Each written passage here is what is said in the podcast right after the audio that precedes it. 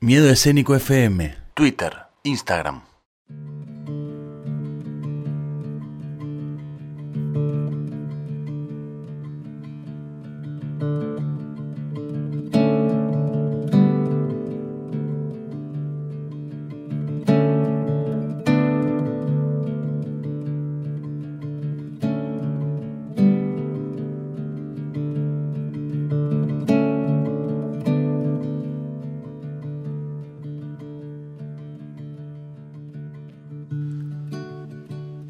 Los de afuera son de palo.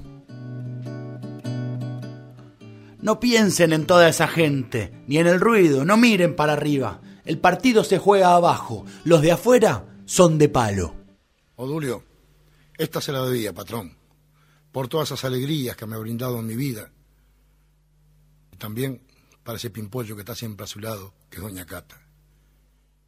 Para usted va esto, patrón.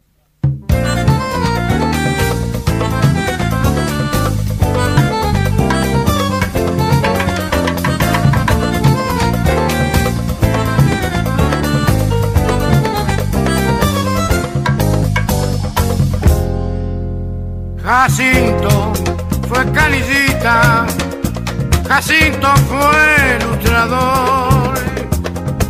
Y en la cancha de la vida siempre Obdulio Jacinto Muñoz Varela fue el más carismático futbolista representativo de un Uruguay ganador, valiente y guapo.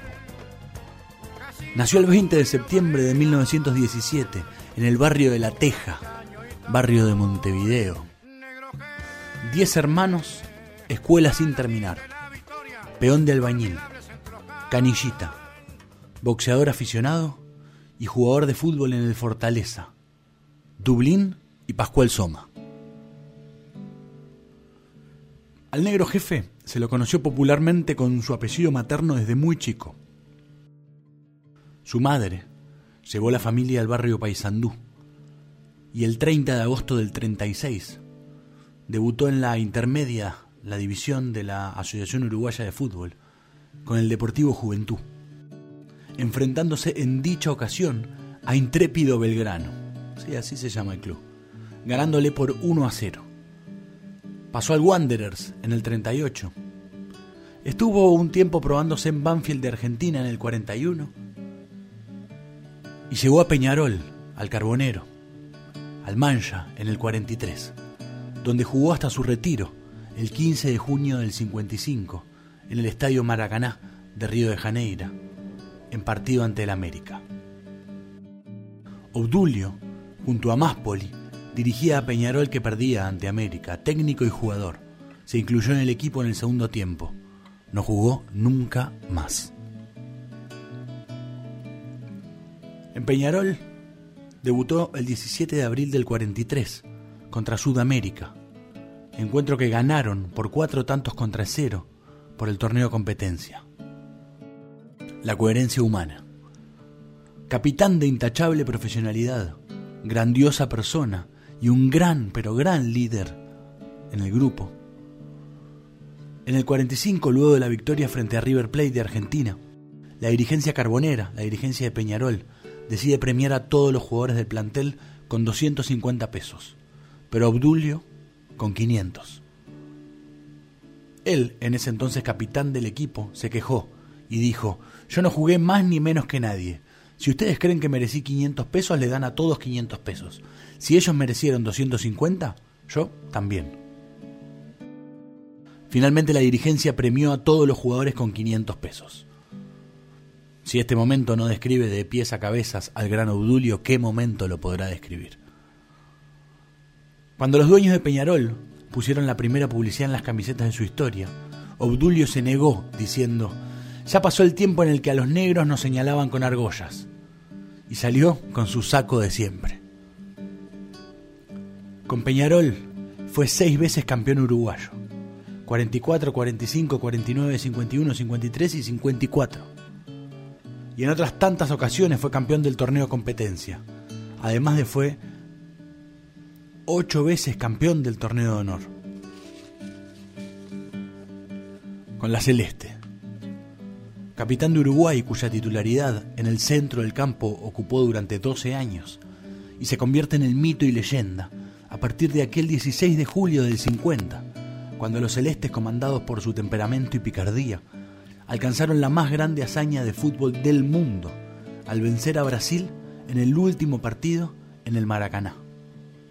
También fue campeón de América en el 42, de la Copa Barón de Río Branco ante Brasil en tres ocasiones y de la Copa Escobar Genora en el 43. 51 partidos internacionales con Uruguay. El Maracanazo, contado por el mismo Obdulio Varela. La verdad, dice, yo había visto al juez de línea levantando la bandera, claro. El hombre la bajó enseguida, no fuera que lo mataran. Yo agarré la pelota y me fui a hablar con él. Me insultaba el estadio entero con la pelota en la mano, obviamente por la demora. Si me banqué aquellas luchas en las canchas sin alambrado de matar o morir, me iba a asustar allí, que tenía todas las garantías, dice Obdulio. Sabía lo que estaba haciendo. Ahí me di cuenta que si no enfriábamos el juego, esa máquina de jugar al fútbol nos iba a demoler. Lo que hice fue demorar, nada más. Esos tigres nos comían, si les servíamos el bocado, muy rápido. A pocos les gustaba la noche como Obdulio, que cuenta la leyenda, entrenaba las gambetas en el césped bailando con mujeres en los bares. También dejó algunas anécdotas después del choque del siglo.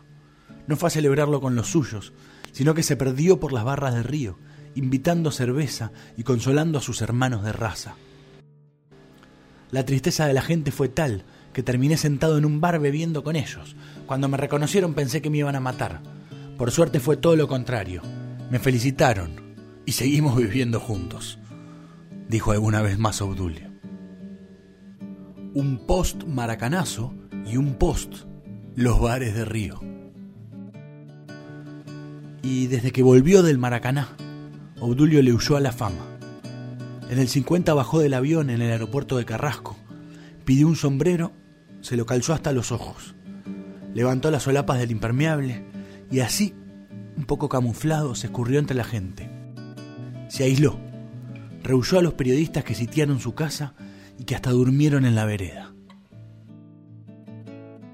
Yo no soy caudillo, yo no represento nada.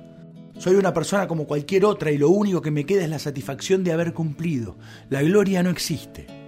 La gloria es tener amigos que a uno lo quieran. Con la fama no se vive.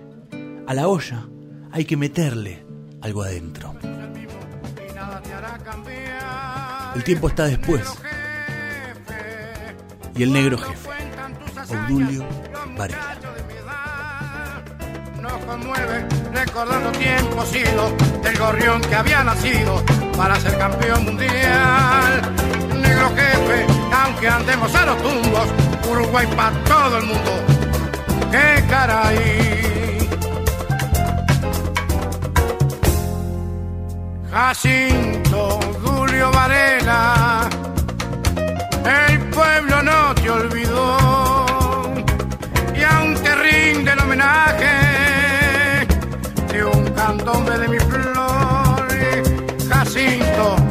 para todo el mundo, Pinacho viejo nomás.